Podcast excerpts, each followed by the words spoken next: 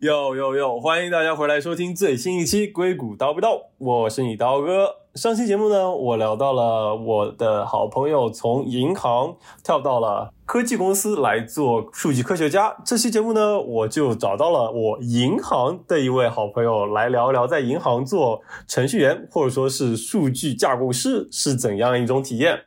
好，那我们的嘉宾姚叔叔来跟大家先做个自我介绍吧。Hello，大家好，呃，我是刀逼刀的好朋友姚叔叔啊。现在我在纽约啊，JP Morgan 正在做数据架构师，也就是 Data Architect 啊。我现在做的事情呢，就是在一个大数据的部门啊，建立一套这个中心规范化的数据库。对啊，姚叔叔刚跟我讲 Data Architect，我想哇，这个听起来好厉害，数据架构师。所以说，到底具体是做什么？这个工种是做些什么的？OK，作为架构师来说，他可能已经渐渐脱离了纯开发的这样一个领域，因为他的目标是按照不。不同的数据库的内部架构来为不同的这个业务需求进行选型，嗯，然后在更细的力度上来做一些不同数据需求的一个模型。所以说，很多时候在开发的过程中，我们把这些事情交给了开程序员，也就是说不同 team 的这个码农，嗯，那我们就为他们做一个整体的一个架构上的预先处理。而且，呃，因为银行的这样一个特殊性呢，呃，需要把这些数据库以及呃具体的数据元素呢做一个规范化的管理，啊，所以这份工作可能会牵扯到呃很多的团队，所以我们也要跟不同的团队进行沟通。那从我这个外行人角度，通俗的理解，是不是可以这么样认为？就是，比如说你们的银行要做一个新的金融产品。那么你们就负责设计这张表格，比如说这个关于这个产品到底要存一些什么数据，然后这些数据应该怎么存，你们设计好，然后再交给程序员去实现。没错，可以这么粗暴的理解吗？可以这么粗暴的理解。那听起来我感觉好像像我这种程序员也可以自己搞定啊。就比如说我就跟 PM 聊一聊，哦，你需要存这些这些这些啊，好，好，那我就把它存好了。然后就 OK 了，那对吧？为什么不能让我们来做呢？呃，这个话题，呃，这个我也，呃，当时有很多人问过我，也包括我也问过很多程序员。后来发现，其实很多一些公司的程序员呢，就是这么做的。他开发他自己的东西，他为什么要管有一个什么所谓的中心化呢？还是说一定要过呃某些审查呢？后来发现，当一些需求越来越多的时候，他们自己都不知道他们开发的东西是什么。就像是你写好了代码，等了你交给下个人的时候，他完全看不懂。所以这个时候呢，就需要一个中心化的一个团队说：“OK，我了解你们所有的东西，你们任何时候来找都能找到最详细或者最标准化的一个呃信息。”也能保证说，当我这个团队需要用这个需求的时候，啊，发现啊，其实有另外的团队已经达成这样的需求，就不会造成这个啊任务的冗余或者数据的冗余。OK，好，那听起来也有点像一部分产品经理的事情。没错，一个技术型的产品。可以可以。那所以说，你平时跟程序员或者其他工种都怎么打交道呢？也跟 PM 一样，就是使唤你手下的程序员吗？啊，这个跟程序员打交道还是需要很多的技巧，也有很多的故事。作为一个和不同打交道呃团队打交道的人，每个团队的这个性格呀和他们的这个处事方式都会不一样。有些人特别杠，他非要用他们的方式；有些人就特别老实，能听你的话。呃，所以对于不老实的人呢，就要不断的跟他们开会。这个有时候得刚，有时候还得软磨硬泡，总有办法解决他们。所以这个团队这个任务不仅是一个怎么说技术上的需要的一个技能，更多也是也有一些跟别人打交道、谈话上的一个一个水平技巧，对一个技巧。所以说，在跟其他比如说程序员这个沟通的过程中，你有没有遇到一些有趣的小故事，或者是你是如何克服他们不听你话的情况？啊，对的，有的。这个不听话的程序员还是很多的，有些人就喜欢按照自己的方式做事儿啊，他很多时候就不会听你的话啊，你想要让他做这个，他不。我们第一件事情呢，自然是用银行里面的规矩来去约束他们，说 你们如果不这么做，那就破坏了银行这些规矩。第二件事呢，就是通过银行的这样一个等级。那如果您不听，那我就问问你们的老板听不听。所以最终很多时候，可能大家也知道，在银行里面开会特别多。但很多时候，先是小员工开会，接下来很多时候到了大老板开会，最多的时候就是大大老板跟大大老板之间的开骂。那最后总会找到一个 solution。所以对我们来说，呃，银行是作为一个比较嗯。守规矩的这样一个行业，那自然就会用规矩来约束所有的事情。嗯嗯嗯，OK，就相当于是这一层的问题解决不了，就上报一级，再看上一级能不能解决，就这样层层往上。也就是说，小员工讨论细节，大老板之间就互相画饼和吃饼。OK，所以说就是所以说，在银行等级森严这个事情的确是个事实，而且不论在不同的工种之间都有这个问题吗？呃，没错，这个其实相比经典的互联网公司，这也是一个比较 old school 的一种方式。嗯嗯。当然，我听说这个互联网公司的等级化会比较淡化。对。但是在银行之间呢，可能大老板带带团队，然后 VP 再往下带的时候呢。就会有互相管制的这样一个特质。嗯嗯，好，其实也有好也有不好。好的话就是说分工非常明确，但是呢，不同的等级也可能约束了自己的一些创造力，这也是一个这个或者是自己的一些个人能力的发挥。就是不是说，相当于是在这种场景下，就可能更像一颗螺丝钉。就没有太多你可以自我展现的机会，你就是你该做什么你就做什么，然后不是你的领域你就要找对应的人去做，然后 然后等级比你高你就只能听他的话，并没有什么其他更多的选择。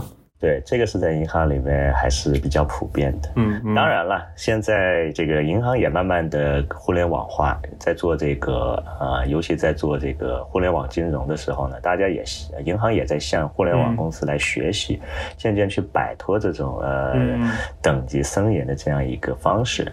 毕竟有了创造力才能出东西啊。是，而且。创造力这个事情，在互联网行业可能也更加重要了，对吧？所以就会觉得在银行就是很古板嘛？呃，这个 old school 可以体现在各个方面啊。首先，我们从外往内说啊，包括我们上班的方式，还有呃上下级的制度，嗯，还有就是对于尤其在码农界，对于这种开发的一些创新能力会受到限制。毕竟创新，我们是拿着客户的钱来做开发。那我们不能随便在人家的钱上面来做一些创造，是，毕竟这个风险还是很大的。是，那那你不如可以一点一点说。由外到内的话，我想由外是从，比如说外表嘛，你们会要求穿正装吗？呃，银行有很多岗位是一定要穿正装的，尤其像 trading firm 或者是啊一些啊 sales。他们要需要随时要面对客户。对，我们现在作为呃，数互联网金融的话呢，穿着会更多样化。但是呢，短裤不能穿，拖鞋不能穿，至少人家来的时候要看到，嗯，你是在一个比较 serious 的地方上班，不是在海滩边上哟。对的，这个是非常羡慕像这个呃。互联网公司的人，大家想穿什么穿什么，对吧？而且 Livery 我前东家 Snapchat，他的办公室就在海滩边上，大家也是穿着非常随意，冲个浪回来上班。对，还有什么的？其他可以体现可能比较传统的方面。哦，还有一个就是上班时间的问题。有些团队呢，上班的时间要求非常严格，因为它需要和股市开盘有关系。尤其是我在 Risk 做的朋友，那他们有时候六七点或者是七八点就得到公司准备。对于女生来说，可能五六点就得起床梳妆打扮，因为也不能穿的非常随便。嗯嗯。啊，作为互联网的来说呢，可能稍微好一点，但是也需要在九点到九点半之间上班，因为很多会啊，就是要在九点半开始开。就像我刚才说的，银行是一个开会特别多的这样一个行业，那有些会不得不在早上就开始了。OK，啊，我以前也尝试过用那个互联网的方式自己来上班，后来被老板说了以后，我也老实了。就是说说你工作太过于随意，工作时间过于灵活，是这样吗？你就是去的太晚吗？对，因为我非常羡慕谷歌的朋友们，然后我有的时候也模仿着他们十点、十一点上班，后来发现行不通。OK，那这么说来，虽然你们部门在整个银行有一定的灵活性，但是也不能说随意到像我们互联网行业，想几点上班就几点上班。没错，不过呢，听起来也也不需要打卡了，只不过可能相对来说还是需要在九点半之前到公司。那那谁说晚呢，朝九那晚五吗？呃，晚的话，因为招了九，所以晚五就特别明显，这也是银行一个特点。因为我看到我们我们组的话，在五六点的时候，我们这一层人基本上就已经走光了。当时还有一个小故事，呃，我和一个团队人，他们提出一个需求，然后我们正在开会，嗯然后开到了四点五十的时候呢，他说我们明天再开，呃我说为什么？他说：“哎呀，我得走了，我要接孩子。”我说：“对你提的要求还那么急，您自己还非要踩着点下班儿，呃，您开心就好，是吧？” 你们这个要就又又要踩点下班，又要说让你明天就解决，那是有一点过分。对，这就有一点尴尬，但是只要他觉得 OK 就行。嗯嗯，这这是不是又体现出等级森严的关系来了？对，这个时候就要就要出老板出来解决这些问题。OK，所以说那还是相对来说比较轻松了，就拥有一个朝九晚五的工作时间。我觉得相比于怎么说，国内很多银行业的朋友可能都比较好了吧。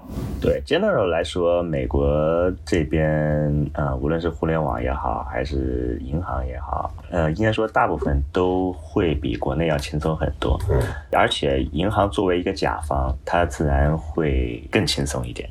啊，这是我知道，所以因为看到很对，作为一个爸爸，还是有爸爸的这个 优势所在。因为我了解到很多，这这，尤其在哪怕是在做美国的乙方，那很多时候嗯甲方需要提出的需求，可能更多压力在了呃到了乙方这边，那他们可能就会做没可能要做到九九六这样的时候。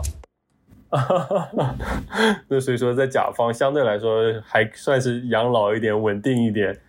对，所以 general 来说，其实呃，在银行上班，呃，很适合一些留在美国呃想想养老的人，嗯。因为他的等级制度或者他的工作风格呢，不需要大家有太多的进取性或者创造性，呃，很多时候跟着这个规矩做事儿的话，呃，自然也能留下来，而且因为是甲方的关系，也不需要有太大的工作压力。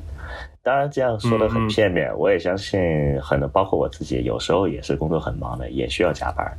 呃，但是 general 来说，的确适合在这边养老。嗯嗯，那所以所以说是是被开除的风险也不高吗？嗯，还是有的。这个 fire 的风险不高，除非你是真的做的不好。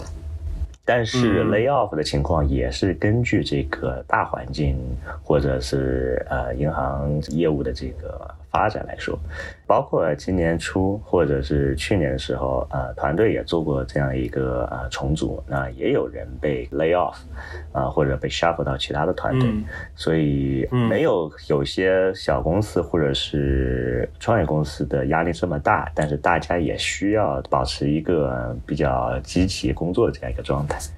但我觉得总体来上来讲已经算比较好了，因为就 lay off 这种这种裁员，就是在互联网业也也有啊，就像在可能小一些公司或者更创业型的公司也会有 lay off，就是这种大规模的裁员嘛。像我之前在的 Snapchat 也有经历过一一次对针对于程序员的 lay off，当时大概到达到了百分之十几的比例。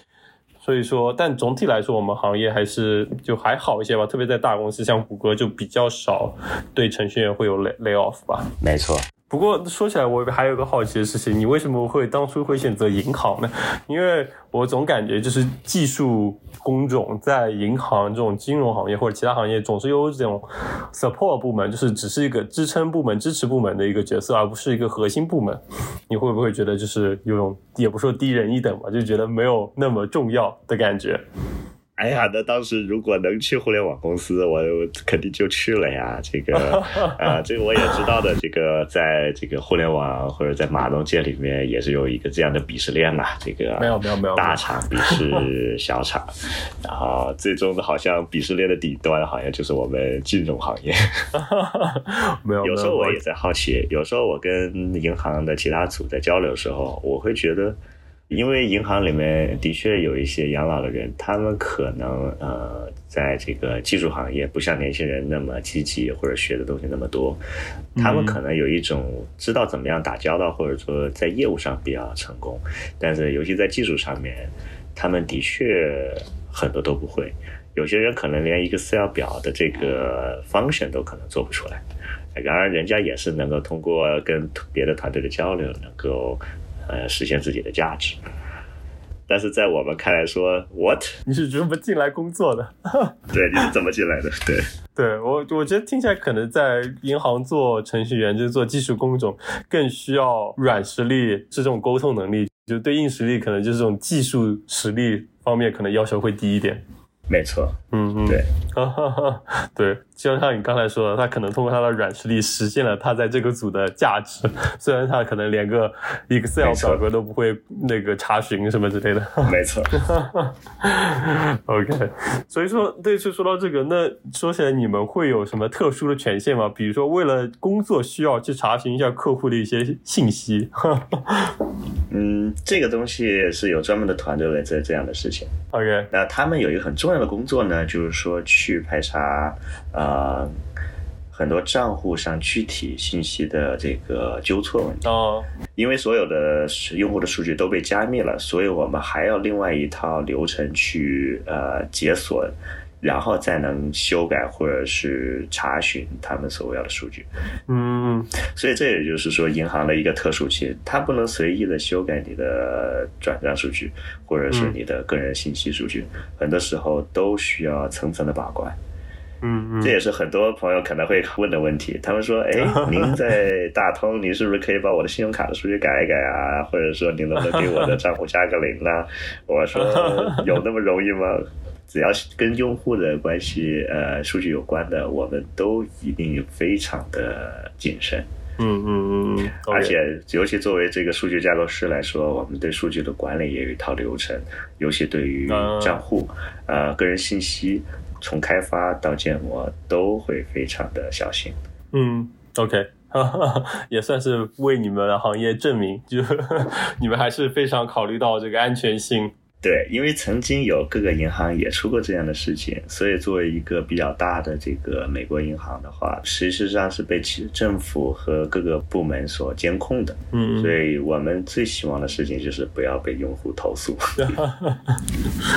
是，那你对你国内的行业了解吗？就比如说你这个职位在国内或者国内银行或者是在国内的科技行业有对标的这个职位吗？或者说你对中美有个对比的了解吗？呃，最近我也在了解国内的各个行业的。那作为，尤其作为 data architect 或者是 data engineer，呃，在国内他们叫数据啊架构或者是数据开发这样一个职位。嗯，他们不同的呃团队也有不同的那个处事风格。比如说像 BAT 的话，像比较有名的支付宝。那他们也是做数据金融做得非常成功的，嗯，他们的业务需求呢，呃，自然会比美国这边要高很多，呃，因为呃这个用户量对，或者是用户这个啊的这行为这个密度会对。技术有很高的要求，尤其是像双十一的时候，对吧？多少亿的数据同时流入，那流水的账如果一旦出现了问题，那将是一个非常可怕的事情。是是。所以他们在就是选型或者选人的时候，啊的要求，以及他们的技术站，其实要求会比呃美国的银行会要高很多。嗯就比如说 Amazon 的一个 Prime Day 相比这个双十一啊，当然我不知道这个时候会不会得罪一些 Amazon 的朋友。那 双十一来讲，呃如果出现了十几分钟的宕机的话，将是对国内是一个很可怕的事件啊。嗯那对于团队来说，可能会经历整组裁人或者是重组这样一个事情。嗯呃，但是好像在 Prime Day 的时候，有时候宕掉两个多小时，好像大家也没有太在意。而且那个体量感觉两个也完全没法比。对，体量也是非常没法没办法比的，所以这是国内的这个工作强度和工作压力的一个区别。